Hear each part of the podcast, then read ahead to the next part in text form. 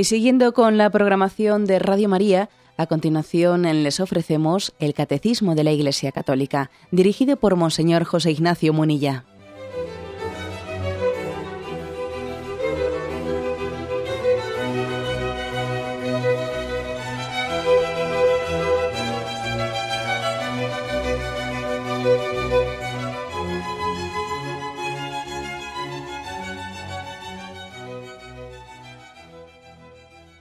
Cordial saludo a todos los oyentes de Radio María.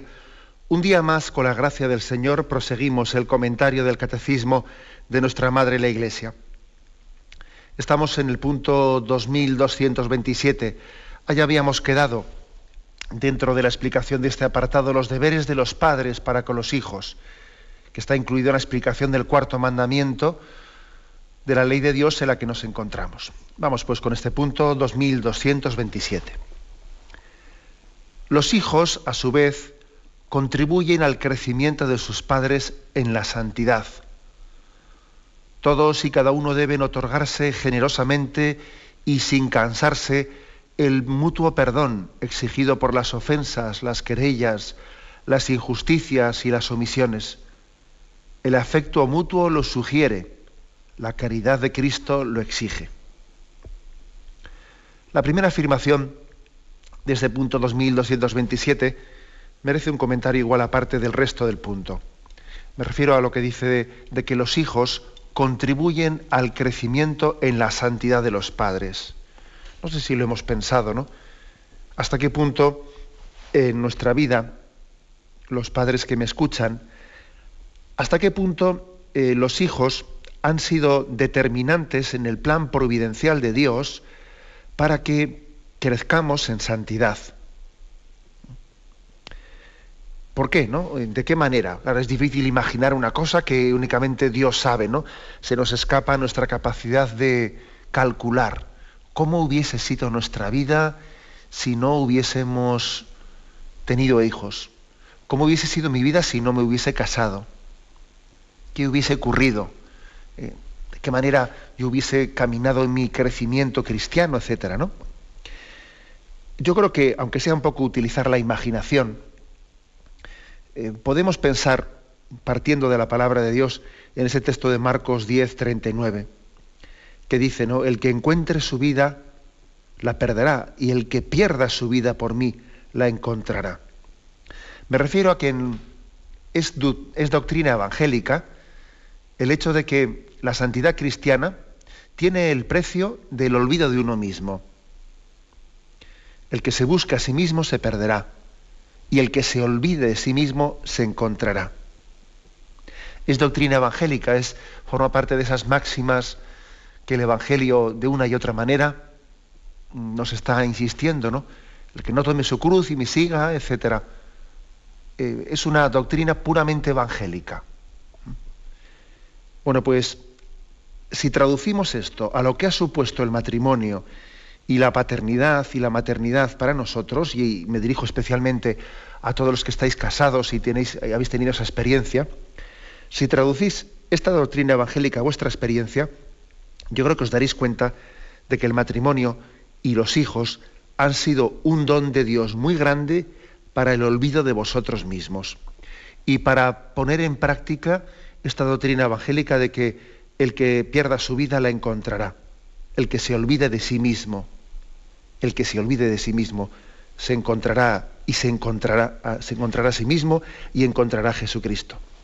¿Qué sería de nosotros no? si no hubiésemos tenido los hijos, si no nos hubiésemos casado, si no hubiésemos formado una familia? Pues me imagino, me imagino, y no es, y no es aventurado no pensar eso, que la mayoría estaréis diciendo, vamos, pues nos hubiésemos dedicado a autocontemplarnos. Es verdad, eh, autocontemplarnos, hacer una vida pues, bueno, pues, que tiene como objetivo pues, vivir más eh, cómodamente, pues, poder tener unas vacaciones pues, así más exóticas, tener pues, un coche mejor, tener un, un tipo de expectativas ciertamente muy distintas. Hubiésemos desgastado nuestras fuerzas, lo mejor de nuestra vida, en autocontemplarnos. Es más, en preocuparnos de bobadas preocuparnos de bobadas, porque es que es inevitable. cuando no se tienen preocupaciones reales, pues suelen surgir bobadas. Aquello que dice el refrán. Que cuando el diablo no tiene nada que hacer con el rabo mata moscas, pues es que es así. Cuando no tenemos cosas reales por las que preocuparnos, pues no, nos aguantamos unos a otros y de cualquier tontería que no tiene trascendencia ninguna armamos un lío, etcétera, etcétera. ¿no? Recuerdo también que cuando hablamos en el, el sacramento, cuando expusimos aquí el sacramento del matrimonio, yo contaba también, os conté una, bueno, pues una reacción, ¿eh? un procedimiento, vamos, un, que yo he visto con mucha frecuencia en nuestros días, que es el siguiente, ¿no? Cuando muchas eh, parejas jóvenes se casan y te dicen esa famosa frase de que ahora queremos disfrutar de la vida, pues eh, ya tendremos hijos más adelante y, tú ves que se están, vamos, que están huyendo, ¿no? Que se están escaqueando, como se dice, de de entregarse plenamente al matrimonio, ¿no? abiertos a la transmisión de la vida, pues es muy frecuente, es muy frecuente que, cuando uno dice, bueno, vamos a disfrutar, y, entonces cuando no existen dentro del matrimonio, ¿no? cuando no existen preocupaciones reales por las que unirse y a las que atender, pues empiezan a surgir fricciones y empiezan a surgir eh, problemillas y no te aguanto esto y no te aguanto el otro, y nos empezamos a mirar al ombligo a falta de retos, ¿eh? retos comunes en los que unirse y en los que entregar la vida. Y entonces, por no haber querido tener familia, pues resulta que las parejas comienzan a aguantarse, entran en crisis y después de entrar en crisis cogen y dicen, ya se asustan porque ven, le ven las orejas al lobo y entonces de repente dicen, tenemos un hijo para ver si nos arreglamos. Y entonces ya terminan de rematar la, historia, porque claro, un hijo, un hijo no puede tenerse como una terapia para ver si nos arreglamos dentro del matrimonio. Y esto ocurre. Esto ocurre. Es decir, que no sé si nos damos cuenta que los hijos son un don de Dios para que nosotros demos lo mejor de nosotros mismos. Y una de las consecuencias ¿no? de no estar abiertos a, generosamente a la transmisión de la vida, como ocurre en esta, en esta cultura que está tan, eh, tan cerrada, que tiene una cultura tan egocéntrica, en la que estamos tan poco abiertos a la transmisión de la vida, en la que la natalidad ha disminuido tanto, ¿no? y evidentemente la natalidad ha disminuido por muchos motivos, ¿eh? pero uno de los motivos principales por los que ha disminuido la natalidad, no nos engañemos, es por esa mentalidad de quien prefiere tener más comodidad, más calidad de vida, como se dice, que le tengo yo ¿eh? auténtico paquete a esa palabra, prefiere tener más comodidad a tener más hijos entonces en ese planteamiento de vida resulta que estamos perdiendo un don de Dios para nuestra santidad. Porque, porque el Evangelio decía, ¿no? El que pierda su vida la encontrará. Y el que busque su vida, el que se busque a sí mismo se perderá. Eso lo estamos viendo, ¿no? una de las consecuencias de, de habernos cerrado ¿no? en esta cultura secularizada a la transmisión generosa de la vida, pues es que después no nos aguantamos. No nos aguantamos. Nuestras, las uniones, fíjate tú, tenía que ser al revés, ¿no? Mira, ahora que tenemos menos hijos, se supone que el matrimonio tenía que tener mucho más tiempo para dedicarse uno a otro y para que el matrimonio, eh, pues en vez de estar todo el rato desgastando el tiempo con los hijos, para darse más tiempo el uno para el otro y para tener más comunión y más afecto y bueno, pues todo lo contrario, fíjate justamente cuanto menos hijos se tienen, los matrimonios se rompen más. Se rompe más, esto, vamos, esto lo, mm, no creo que haya que ser un observador muy experto para afirmarlo, ¿no? Eso ha venido conjuntamente de la mano, una cosa de la otra. Cuando ha disminuido el índice de natalidad de una manera fuerte, los, matrimonios se rompen mucho más. Bueno, lógicamente las causas serán múltiples, pero esta es una de las causas. El don de los hijos es uno de los instrumentos providenciales de los que Dios se sirve para que nosotros desgastemos las fuerzas, las energías, las expectativas en lo que merece la pena. Y no nos estemos preocupando de bobadas, y no, nos estemos descentrando, ¿no? Porque es que posiblemente sin, eh, sin los hijos, sin el matrimonio, tendríamos un riesgo muy grande de ser egoístas integrales ser egoístas integrales. Por eso también hay que decir una cosa, y es que los solteros, los solteros tienen que ser también conscientes de estos riesgos. Y bueno, Dios le da el, don del matrimonio a quien se lo da. Y seguro que habrá algún, soltero que me escuche que, esté diciendo, a mí me hubiese gustado casarme y me hubiese gustado tener hijos, pero no sé, que parece que el Señor no me ha puesto el camino de la vida la persona que, bueno, pues es que es así. O sea, el matrimonio es una vocación de Dios y, tú no te la puedes fabricar. Dios también tiene que ponerla en tu camino. Ahora es bueno que tú seas consciente, tú soltero, ¿no? Seas consciente de que en la soltería tiene sus riesgos. ¿eh? Los riesgos de, de, buscarse uno a sí mismo y de que el hecho de que no tengas el acicate de entregar tu vida por los hijos, de desgastarte por ellos, te, te, pone, te pone en un riesgo, en un riesgo espiritual ante el que tú debes de tomar medidas. Medidas como es el decir, bueno, me voy a integrar o primero no, voy a servir a la, familia de esta manera, o a otro, o a mis sobrinos, o a esto, y me voy a integrar al servicio de los más necesitados. Y este tiempo extra del que dispongo, ¿eh? pues porque soy soltero, lo voy a entregar eh, pues en, este servicio parroquial, en este servicio a favor de los ancianos, etcétera, de aquí o de más allá. Es importante ¿eh? que también los solteros extraigan esta consecuencia ¿no? de, este principio que estamos aquí explicando. Bueno, pues este es un motivo primero por el que eh, explicamos ¿no? de que los hijos contribuyen al crecimiento en la santidad de los padres. Yo creo que también hay algún motivo más que me atrevería aquí a explicitarlo. El motivo de que el amor de los padres hacia los hijos es una escuela de santidad en el sentido de que su amor es muy semejante al amor de Dios, muy semejante.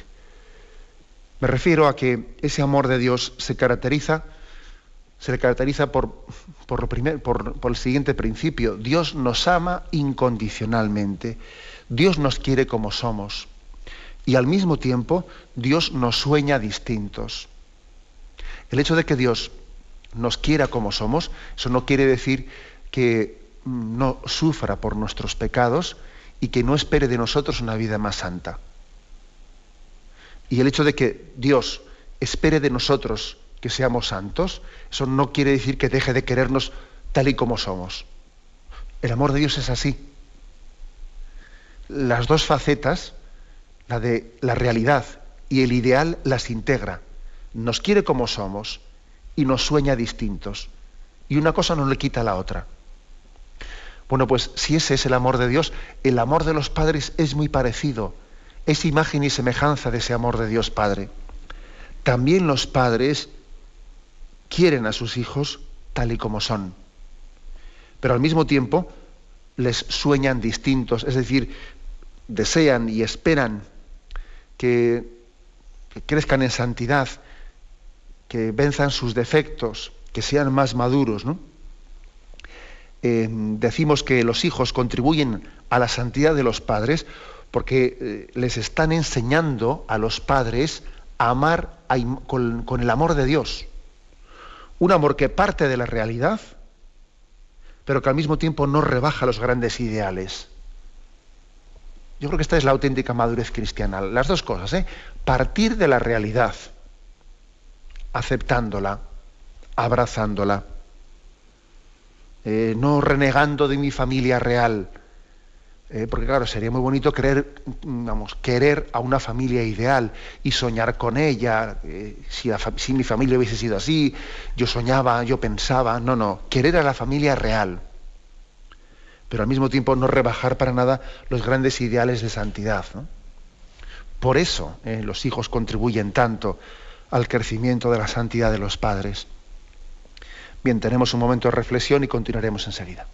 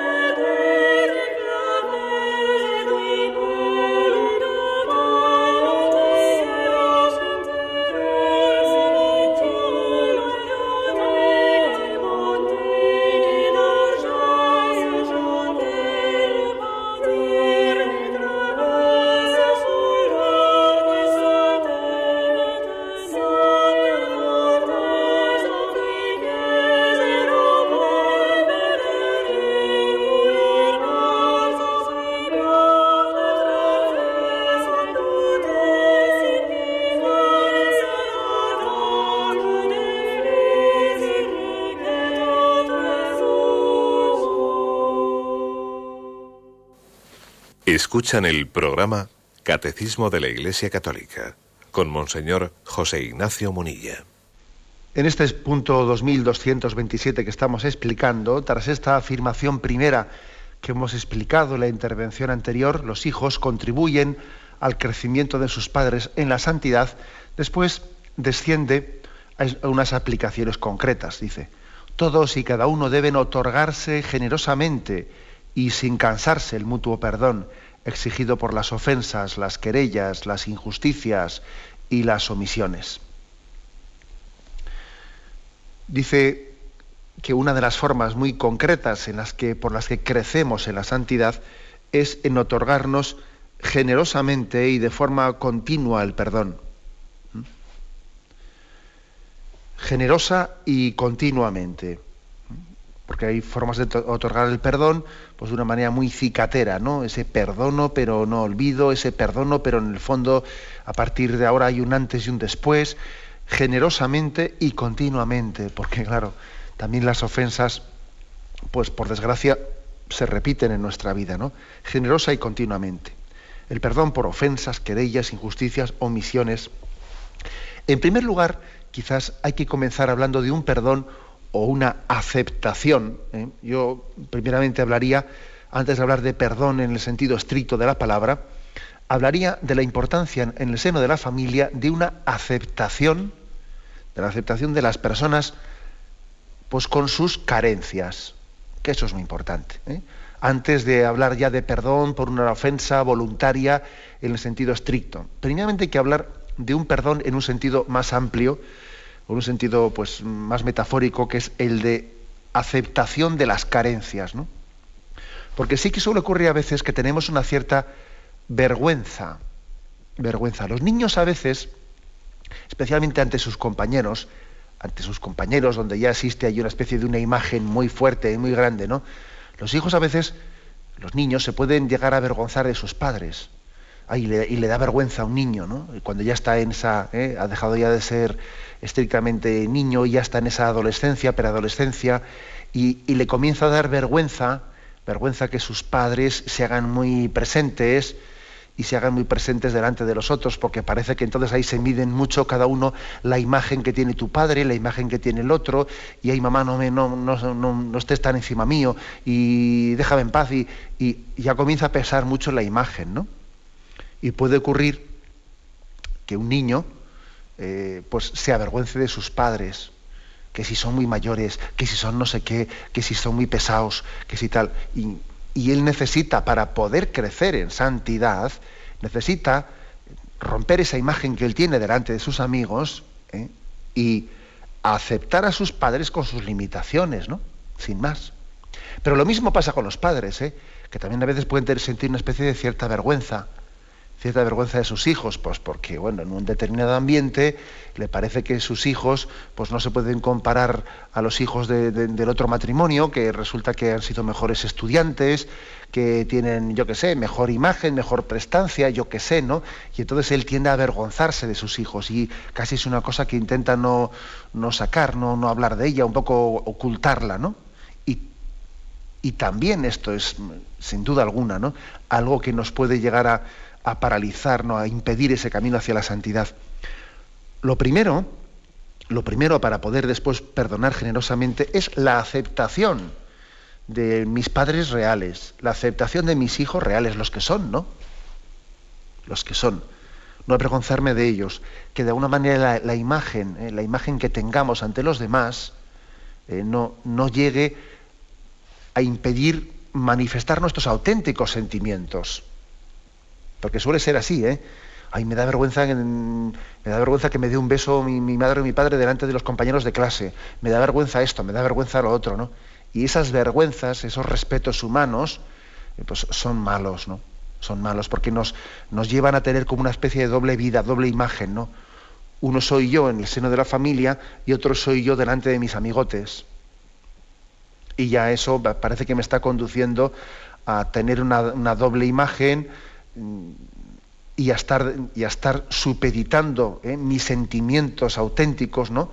mi, realidad, ¿eh? la estoy supeditando a lo que la gente espera de mí, según la imagen que yo me he hecho, etc. Eso por una parte, ¿eh? el no avergonzarse. También tener en cuenta otro principio, y es que la santidad de la familia no tenemos que confundirla con el perfeccionismo, que el perfeccionismo no existe, ni debe existir. Y además el perfeccionismo eh, no, no, es santidad, es otra cosa. ¿eh? La santidad de la familia no es el perfeccionismo. El niño puede tener este problema, bueno, que, a veces en su infancia pues él ha idealizado a sus padres, ¿no? Dice, mi papá es perfecto, ¿no? Mi, mi mamá no sé qué. Y entonces él ha hecho una imagen idealizada de sus padres. Luego crece y descubre que sus padres tienen defectos, ¿no? Y se decepciona, y se decepciona y se le cae un poco, ¿no? Pues ese, esa especie de idealismo que él se había montado.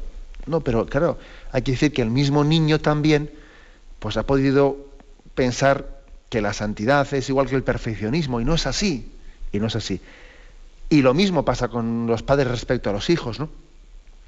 que igual alguien que está pues, comenzando el proyecto del matrimonio o preparándose para el matrimonio y tiene ese ideal, ideal pues, en el que va a formar una familia perfecta, una familia, vamos, que no va a tener ningún tipo de, de obstáculo ¿no? interno, ¿no? que los obstáculos van a estar fuera, pero nosotros vamos a formar una familia en, la que internamente no vamos a tener ningún problema, etcétera, etcétera. Entonces ha hecho una imagen de, familia perfecta en la que los, eh, los, enemigos van a estar únicamente fuera, ¿no? dentro no va a haber ningún problema.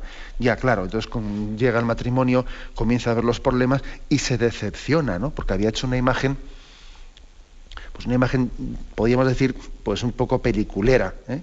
Peliculera, un poco a estilo como el niño, ¿no? que, ha idealizado mi papá es el mejor papá del mundo y luego, claro, se da cuenta de que su padre tiene defectos como todo el mundo. Lo mismo pasa también a los, a los adultos, ¿no? a la hora de soñar cómo va a ser la familia. La santidad de la familia no es lo mismo que el perfeccionismo. Ahora, la clave está en cómo, cómo reaccionamos cuando descubrimos, cuando descubrimos la realidad del hombre la realidad de mi esposa, la realidad de mi esposo, la realidad de mis hijos, y veo que, bueno, que tienen pecados, ¿no? Y tienen defectos reales, y algunos de ellos son duros, son duros, y muy mortificantes, y muy mortificantes, ¿no? ¿Cómo reaccionamos al descubrir esto? Nos decepcionamos y nos retraemos. Y nos retraemos, y entonces en ese momento, pues sencillamente nos autojustificamos, porque claro, no, no merece la pena entregar la vida para quien después te responde así. Y entonces eso parece que te justifica tu no entrega. O incluso te autojustificas por el desprecio o por la ofensa que has recibido y buscas tus tubos de escape, que también se puede ocurrir, ¿no? Pues mira, pues busco mi vida con mis amigas o con mis amigos, ¿no? Porque me siento decepcionado. ¿Cómo, reacciono? ¿Reaccionamos de esta manera al descubrir defectos, al descubrir pecados de nuestro esposo, de nuestra esposa? ¿Reaccionamos de esta manera? ¿O por el contrario, ¿no? nos entregamos generosamente al perdón, que y sabiendo que únicamente el perdón puede llegar a reconstruir eh, lo que el pecado deshace. Aquí el catecismo insiste, ¿no? Pues sí, Señor, el perdón el perdón es, una de las claves de la santidad matrimonial. El otorgarse generosamente y continuamente el perdón, no por ofensas, querellas, injusticias, omisiones. Solamente así se puede reconstruir el matrimonio. Y dice aquí, el afecto mutuo lo sugiere, la caridad de Cristo lo exige. ¿eh? Se refiere a esto de otorgarse el perdón. El afecto mutuo lo sugiere, la caridad de Cristo lo exige. Es decir, que el perdón también nace del afecto natural que se tiene, pero también a veces eso se queda corto, ¿eh? Y hace falta basarse en la caridad de Cristo para poder perdonar. yo, yo os haría una pregunta. ¿Qué nos parece más fácil, eh, perdonar a los de casa o perdonar a los de fuera? Y estoy seguro que todos habéis pensado, hombre, más fácil perdonar a los de casa. Sí, eh, generalmente suele ser así, eh, que se perdona más fácil a los de casa, ¿no? Porque se les ama más. Y a quien mucho se le ama, mucho se le perdona, ¿no? Generalmente suele ser así. Pero cuidado, ¿eh?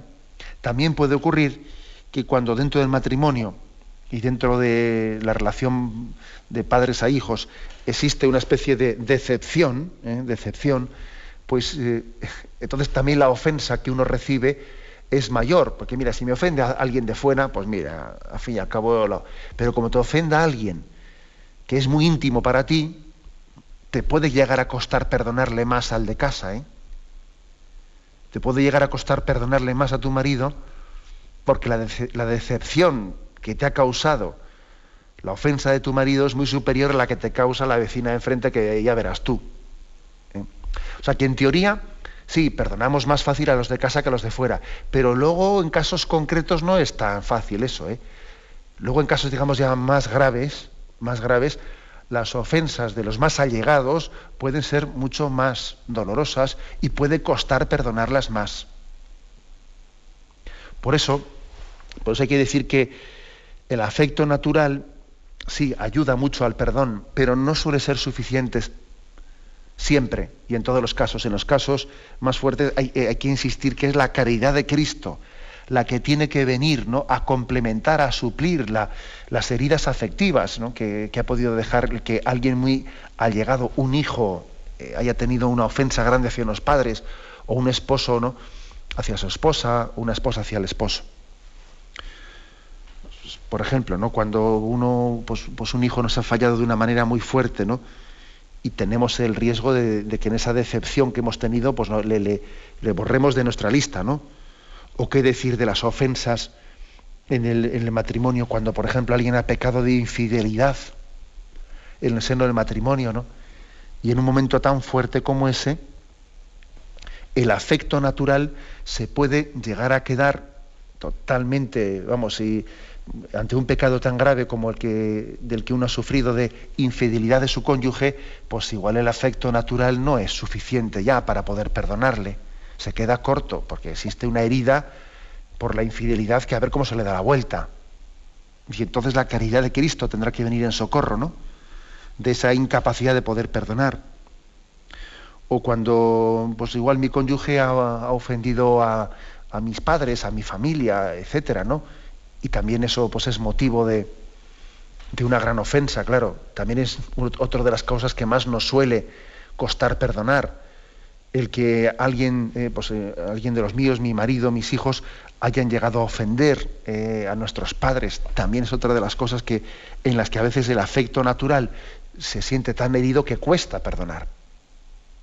Bueno, pues en estos casos Aquí lo que dice el catecismo, no solo por el afecto mutuo, sino que también la caridad de Cristo lo exige. El perdón tiene que ser generoso, tiene que ser continuo, de, lo contrario, la familia no será santa, no será feliz. Y no hay más camino para la felicidad que la santidad. Y no hay más camino para la santidad que el perdón generoso, el perdón que reconstruye. Aquí se nos dan, se nos ofrecen eh, dos textos, ¿no? Que son paralelos, el de Mateo 18, 21, 22. Pedro se acercó entonces y le dijo, Señor, ¿cuántas veces tengo que perdonar las ofensas que me haga mi hermano? ¿Hasta siete veces? Jesús le dice, no te digo hasta siete veces, sino hasta setenta veces siete. Y Lucas 17, 4.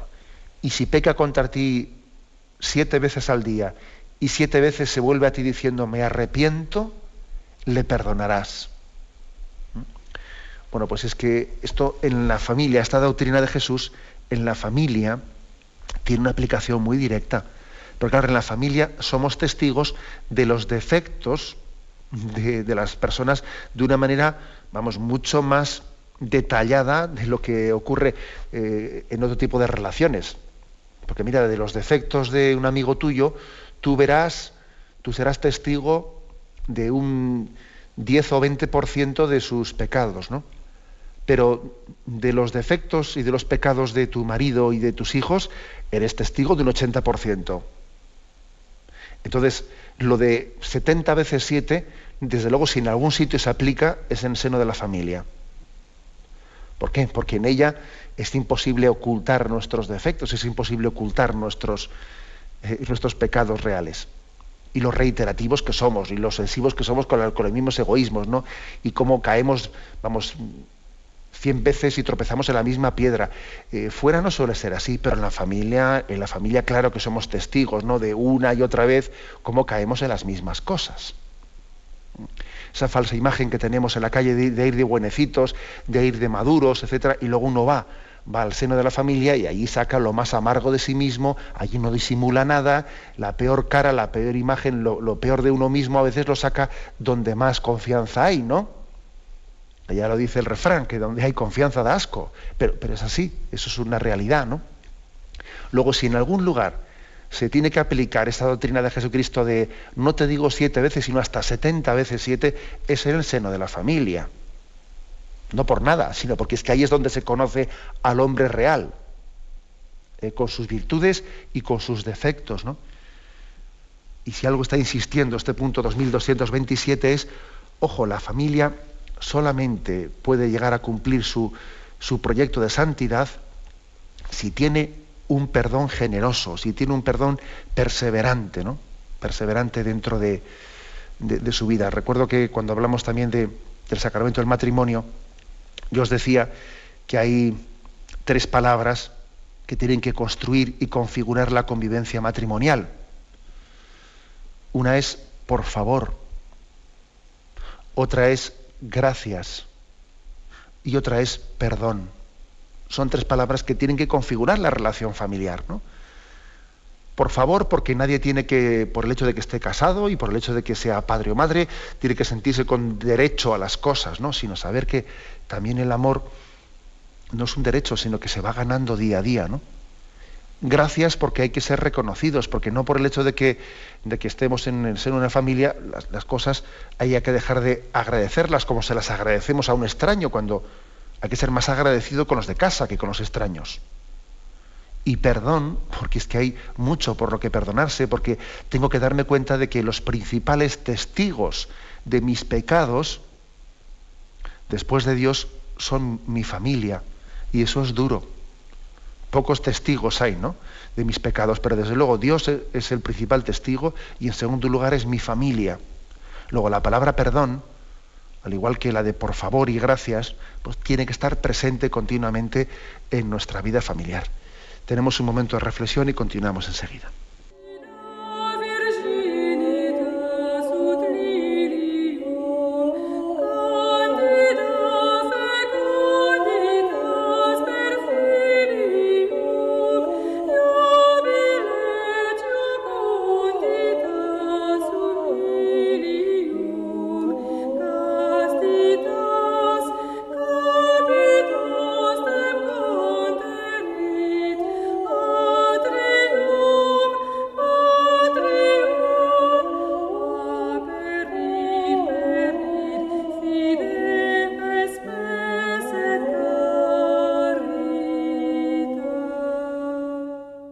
Escuchan el programa Catecismo de la Iglesia Católica con Monseñor José Ignacio Munilla. Pasamos al punto 2228. Después de, haber hablado en el punto anterior de cómo los hijos contribuyen a la santidad de los padres y cómo el perdón, decíamos en el punto anterior, cómo el perdón debe de ser generoso y continuo para que la familia crezca en santidad. El punto 2228, como veis, se refiere como vais a ver, se refiere a de qué manera concreta se prodiga el amor de los padres en la infancia y en los primeros pasos de los hijos. Dice así, durante la infancia, el respeto y el afecto de los padres se traduce ante todo en el cuidado y la atención que consagran para educar a sus hijos y para proveer a sus necesidades físicas y espirituales. Bueno, pues está hablando de que hay una forma, o sea, la infancia de los niños, esos primeros pasos de los niños, configuran la vida de los padres en el sentido que exigen de ellos pues una atención y un cuidado total, ¿no? Atención y cuidado pleno. Por el hecho de que los niños sean eh, bueno, tan indefensos, ¿no? Que haya que ayudarles a todo, ¿no? Pues a vestirse, a darles de comer, etcétera, ¿no? Eso configura la vida de los padres. Supone que tengan que dar totalmente ¿no? sus, esfuerzos y, además les cambie totalmente la vida. Les cambie totalmente la vida, ¿no? Uno de repente tiene niños y, y, es que eso le pone la vida patas arriba, ¿no? Tiene que cambiar todos sus horarios, sus cosas, para atender a sus hijos. Es tal el grado de debilidad y de dependencia que tienen los niños que lo exigen todo. Lo piden todos los niños. Los, nos absorben plenamente. Los padres no tienen para sí un segundo, no tienen un metro cuadrado, como se dice, ¿no? Porque los niños lo ocupan todo, ¿eh? lo ocupan todo, lo, absorben todo. Y esto, claro, la, aquí viene un momento importante en la vida de los padres. ¿Esto cómo lo vivimos? ¿Con generosidad? ¿Con alegría? ¿O con agobio? Con agobio, con malestar, ¿no? Aquí se, está jugando una parte importante de, eso que decíamos antes de que los hijos son camino de santidad para los padres. Claro, son camino de santidad, pero no automáticamente, depende de cómo lo viva yo, depende de cómo lo integre. Porque, claro, puede ocurrir que, pues que ese hecho, ¿no? El hecho de que los niños pues tengan ese grado de necesidad tan grande nuestro y que nos exijan un cambio de vida completo y que pues exijan que nosotros nos tengamos que estar olvidados de, o sea, olvidados de mis comodidades, de que yo tenía antes unos hábitos adquiridos de que leía el periódico de esta manera y me solía gustar ir al bar con mis amigos y, yo qué sé, no tenía unos hábitos de vida y ahora que han venido mis hijos a fastidiarme. ¿Mm? ¿O a qué han venido? Esa frase famosa que, que he pronunciado antes, ¿no? Eso de que ahora no queremos tener hijos porque queremos disfrutar de la vida, ya más adelante veremos, detrás de esa frase de ahora no queremos tener hijos porque queremos disfrutar de la vida, parece que lo que se sugiere, eh, vamos, es que si, uno fuese, eh, está en, Dios, en, el seno de Dios, ¿no? El hijo de unos padres que dicen esa, eh, esa frase, les podría decir, oye papá y mamá, no me tengáis que no quiero fastidiaros la vida, no me tengáis que no quiero amargaros, ¿eh? Claro, Detrás de esa frase parece que el niño que está en el seno de Dios todavía no ha nacido, les podía decir eso, ¿no? Es que depende de cómo viva, eh, cómo vivamos ese momento, puede ser el momento de gracia para olvidarnos de nosotros mismos y salir de nosotros mismos. Mira, los niños me han. Yo antes, eh, para mí, lo de acostarme y dormir tranquilo toda la noche era algo sagrado. Y ahora viene este niño y me rompe. Vamos, no me, nos despierta varias veces por la noche, pero, pero bueno, es una ocasión de gracia para darte a ti mismo. Es algo así como si, si, a un sacerdote no, pues le destinan a misiones y allí en misiones, pues claro, está en mitad de la selva y en mitad de la selva, pues su, su, forma, sus hábitos de vida los tiene que cambiar completamente, ¿no? Bueno, pues algo así, es decir, Dios nos pone en nuestra vida retos concretos para el olvido de nosotros mismos, que si los afrontamos con alegría y, con generosidad, serán, serán camino de santificación. De lo contrario, ya iremos tocados iremos tocados. ¿no? Un momento pues mm, clave ¿eh? este, de esas necesidades continuas eh, físicas y espirituales que tienen los niños. Esto no quiere decir que no haya que estar atento, ¿no? como muchas veces dicen los pedagogos, a que eh, esa, esa, atención tan grande que exigen los niños pequeños, que nos absorben completamente, no nos tiene que llevar a descuidar la relación entre el matrimonio, entre los cónyuges. Hay que estar atentos a eso, ¿no? Y, bueno será también que el matrimonio tenga una cierta disciplina para que diga, vamos a tener también nosotros eh, la capacidad de, hablar de nuestras cosas, etcétera, pues para que no nos absorba completamente los cuidados más inmediatos de los niños. Bien, eso es verdad. ¿eh? pero no en otro sentido que a veces, eh, claro, es que estamos tan agobiados con los niños que necesitamos unos ciertos tubos de escape, irnos de, juerga por ahí y a, ver los niños donde los dejamos, eso ya es otra cosa, ¿eh? porque yo creo que una cosa es que necesitemos tiempo para el matrimonio, y otra cosa es que ver cómo se ve con frecuencia que parece que necesitamos tubos de escape para compensar el agobio que me producen los niños. Y eso ya es otra cosa. Eso ya desde luego yo creo que no es muy santo. Eso indica que la entrega hacia los niños no, se hace generosamente y no gozas en tu sacrificio. Y entonces parece que después necesitas tubos de escape, ¿no? Y dice la segunda parte de este punto, en 2228. En el transcurso del crecimiento, el mismo respeto y la misma dedicación llevan a los padres a enseñar a sus niños a usar rectamente de sus razones y de su libertad. Es decir, que que en este proceso de crecimiento de los niños las fuerzas, las fuerzas, la dedicación, no únicamente se nos van en, los cuidados que exigen los niños de, pues eso, ¿no? de vestirles, de darles de comer, de estar, eh, pues que si los baños, que si esto, que si lo otro, sino que al mismo tiempo mezclado, mezclado con todo esto, y además en la medida en que los niños van teniendo más capacidad de razonar cada vez más, ¿no? entra, entra en juego pues, otra de las, otro de los factores que más, más energías exigen de los padres, ¿no? que es el estar continuamente ayudando a sus hijos a discernir, eh, a discernir pues entre el bien y el mal, entre lo prudente, lo imprudente, lo adecuado, lo inadecuado. Estar siempre ayudando a, adquirir el hábito del ejercicio recto ¿no? de la razón, del ejercicio equilibrado de la razón. Ayudarles a ser libres y a ejercitar bien su libertad. Esta es otra de las cosas que más tiempo exige para los padres, ¿no? Seguir de cerca el proceso de crecimiento de sus hijos. Es que si no lo sigues de cerca, si no te implicas en pequeñas cosas, en pequeñas bobadas, mira, el niño está leyendo este cuento y en este cuento pues se supone que hay un bueno, hay un malo, y entonces yo también me meto en el cuento que está leyendo mi hijo y le ayudo también a discernir. O si está viendo una película de dibujos animados, yo también me meto en ella, no voy a ausentarme, me meto en ella y también yo le ayudo al niño a sacar sus consecuencias y sus moralejas. Y sus moralejas de este cuento, del otro. Claro, es que ser padre y ser madre es todo eso. No es decir, te, enciendo la televisión para que me dejes un rato tranquilo. de esa manera, de esa manera después nos llevamos muchas sorpresas, porque la conciencia del niño está creciendo al margen de, está creciendo siendo yo inconsciente de, cuáles son sus discernimientos. ¿eh? Entonces supone ¿no? una implicación en su vida concreta y supone que yo bueno, me implique en cosas que pueden parecerme una bobada, pero no son bobadas. Si, si el niño está leyendo este cuento, está viendo esto otro, eh, en esas pequeñas bobadas, entre comillas, están teniendo lugar las elecciones de vida en las que él está aprendiendo a utilizar su razón, su libertad. ¿no?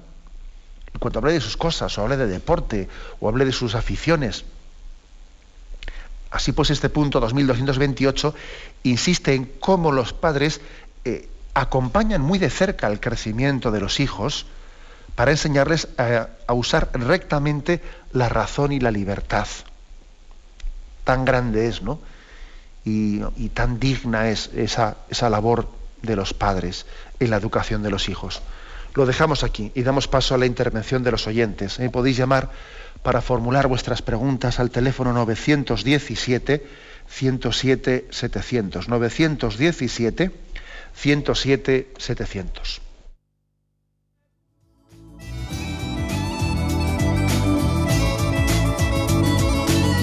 ¿Le gustaría tener sus programas favoritos de Radio María en CD o DVD? Ahora es posible.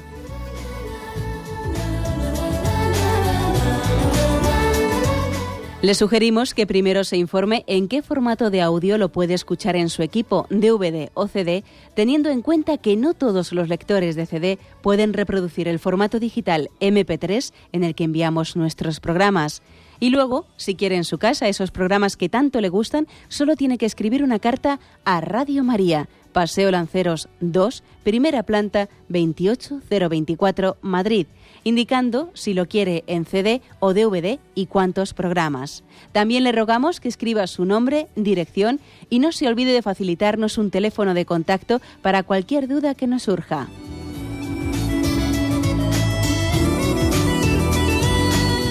Radio María, más cerca de usted.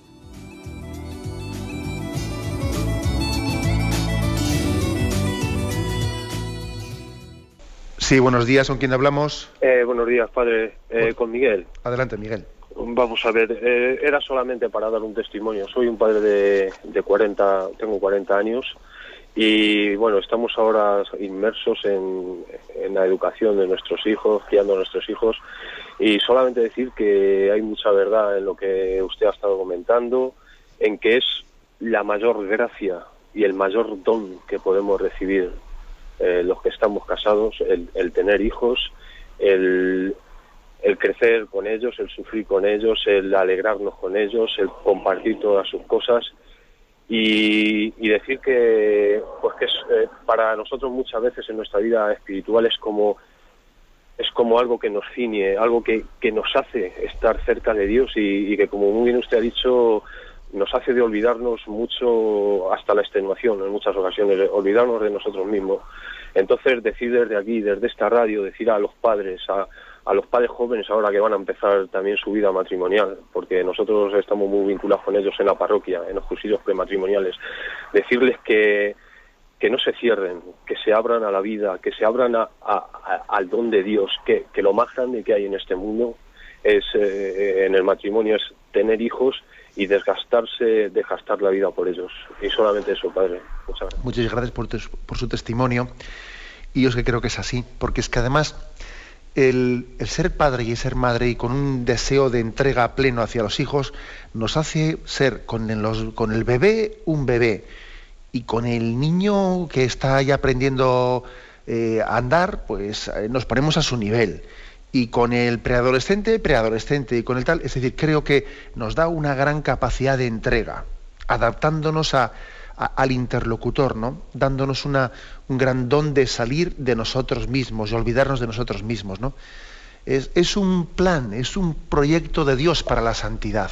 Solamente Dios es capaz de hacer una cosa así de bien pensada. Qué bien pensado está la familia. Qué bien pensado está, ¿no? O sea, yo creo que solamente Dios podía haber pensado una cosa así. Adelantamos para un siguiente oyente. Buenos días. Sí, buenos días. Buenos días, sí. Soy Tío de Bilbao. Adelante, tío. Eh, era un poco sobre la programación de, la televisión con los hijos, que, bueno, pues eh, lo que ha dicho de interpretar un poco eh, las cosas que ven. Entonces, bueno, pues siempre hay una discusión, ¿no? Porque cualquier programación que haya, pues películas o, o cualquier programa de estos irónicos o, o lo que sea, pues, pues a mí no me hacen gracia, o sea, no me río con los chistes muchas veces porque son son un poco eh, de burla y eso. entonces los hijos siempre me dicen, joder, pues eh, eh, a mí me parece que, joder, pues que, sí que tiene gracia y, eso. Es, un poco sobre eso, a ver qué, qué verdaderamente puede ser a veces gracioso y a veces pues que, que haya que decir que, que no. O sea, no sé cómo, muchas veces me, cuesta explicarles eso. Vale, muchas gracias. Bueno, pero sin embargo yo creo que aunque pueda tener su, eh, pues, su, dificultad de llegar a una especie de pleno consenso con los hijos, me parece interesante el que usted, cuando está con sus hijos viendo pues lo que sea, ¿no? Diga, esto a mí me parece gracioso, pero esto no me parece tan gracioso.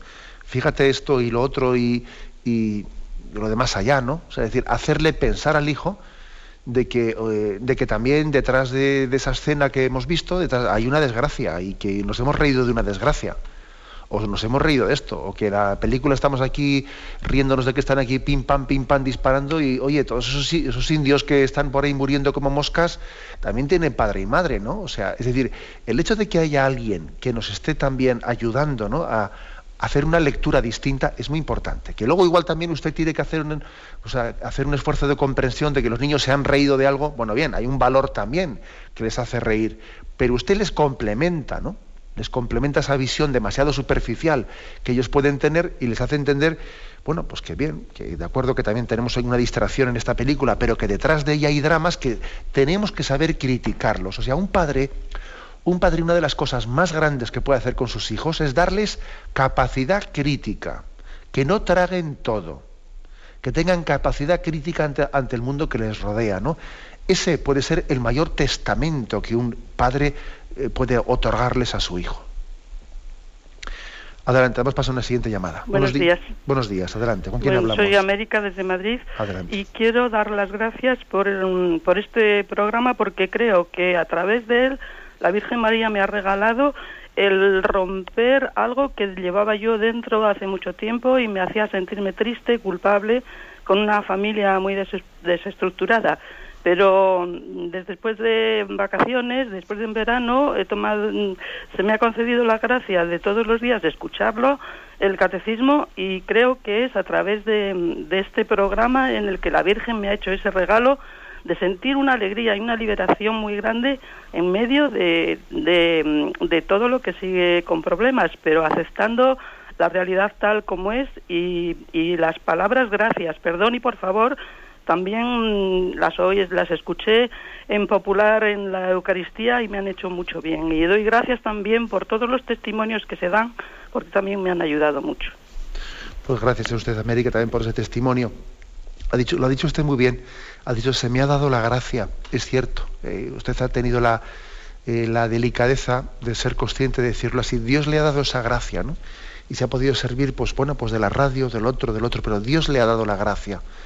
Y la gracia de, de ver, mm, pues que dentro de esa familia desestructurada, con tantos problemas, eh, no hay otra solución que amar incondicionalmente, perdonar y, y no permitir que el mal a nosotros nos autojustifique para, para no entregarnos, ¿no? Porque eso suele ser el, gran peligro, el peligro de que ante la ofensa, ante la falta de, respuesta, que yo esperaba esto de este, esperaba esto del otro, me han decepcionado, luego yo ahora qué hago, pues cojo, me justifico y me busco la vida en el peor sentido de la palabra, ¿no? Entonces, bueno, pues, pues es así, ¿no? Dios le ha dado la gracia de darse cuenta de que el mal se vence a fuerza de bien y en el seno de la familia más todavía. Adelante, vamos para un siguiente oyente. Buenos, días. Mire, Carmen de Murcia. Yo no tengo hijos ni nietos, pero me preocupan mucho los niños, los adolescentes y la juventud. Entonces, cuando voy a, la iglesia y hay bautizo, pues veo que mm, es maravillosa la ceremonia de cuando bautizan a un niño y es lo que dice el sacerdote, los padres, los padrinos, todo eso, pero eso son en cierta manera, aunque ahí el Espíritu Santo es el que va a obrar, pero luego yo creo que se puede olvidar eso. Entonces yo he pensado, digo, ¿por qué no se le entrega cada vez que se bautice un niño una especie de guía, un librito, donde mm, para que sirva la familia después del bautismo, en la, para la comunión, para la poscomunión, para la, la, esto, la confirmación y hasta, hasta jóvenes, mm, donde que se les recuerde de una manera bella pero firme a los padres que no se olviden de esos hijos, que, que, que, que, estén encima de ellos, porque materialmente los padres le dan, se vuelcan con los hijos. Yo observo que materialmente a los niños tienen quizás demasiado, materialmente, pero de la otra manera no sé, pues no sé, como una especie de guía, con todo lo que dice usted tan bello, pero muy resumido, pero para que no se olviden. Y luego cuando sean mm, adolescentes, pues lo mejor que pueden hacer los padres para evitar luego sorpresas y y, problemas es que estén en las parroquias, porque en las parroquias los adolescentes pues hacen ejercicios espirituales, campamentos, eh, etcétera, etcétera, todo una vida sana y santa. Y, y, no que no se dejen porque si no se pueden dejar llevar por el otro lado el botellón etcétera etcétera etcétera comprende entonces yo no sé si esto esto de la guía esto es un disparate mío o, podría ser factible. La verdad es que yo un librito a cada padre para que aunque los padres lo pueden saber pero que un, un librito de oro para el futuro de la vida espiritual de estos niños. Muchas gracias, Carmen. Hecho recordar usted que unos padres en una ocasión me dijeron, el problema, tenían unos niños recién nacidos, ¿no? Dice, el problema de los niños es que vienen, vienen sin libro de instrucciones, me decían. Bien, porque claro, cuando compramos algo, miramos el libro de instrucciones para ver cómo se monta. Decía, pero los niños vienen sin libro de instrucciones, me decían. Pues yo creo que no es ninguna tontería lo que usted dice, porque especialmente en esos años, en esos años desde el bautismo hasta que comienza la catequesis, porque con el comienzo de la catequesis, pues con seis o siete años, los niños ya tienen un vínculo que la parroquia eh, ya convoca a los padres y convoca a los padres pues para hacer una catequesis familiar y paralela a la de los niños y, y a partir de esa edad las parroquias tienen ya un vínculo, pero hasta esa edad, que son muchos años, ¿no? Seis o siete años, en los que oficialmente no se les convoca desde las parroquias, pues hay un, Ahí hay un tiempo intermedio en el que muchos padres de generaciones jóvenes eh, yo creo que agradecerían hasta el tener las oraciones del Jesucito de mi vida, tú eres niño como yo, que seguro que igual los padres no se lo saben del todo. ¿eh? O sea que no es ninguna tontería lo que usted dice, y de hecho me imagino que en algún sitio algún tipo de material, incluso hasta eh, indicaciones de que pues, materiales de dibujos animados, así de vidas de santos, pueden existir para los niños, etcétera. Eh, es muy importante ¿no? poner en conocimiento de los padres qué tipo de materiales, qué tipo de eh, les pueden ayudar o indicaciones y pautas ¿no? en, la, en, la, educación de sus niños. ¿no? Anotamos su, su iniciativa. Tenemos el tiempo cumplido. Me despido con la bendición de Dios Todopoderoso, Padre, Hijo y Espíritu Santo Alabado sea Jesucristo.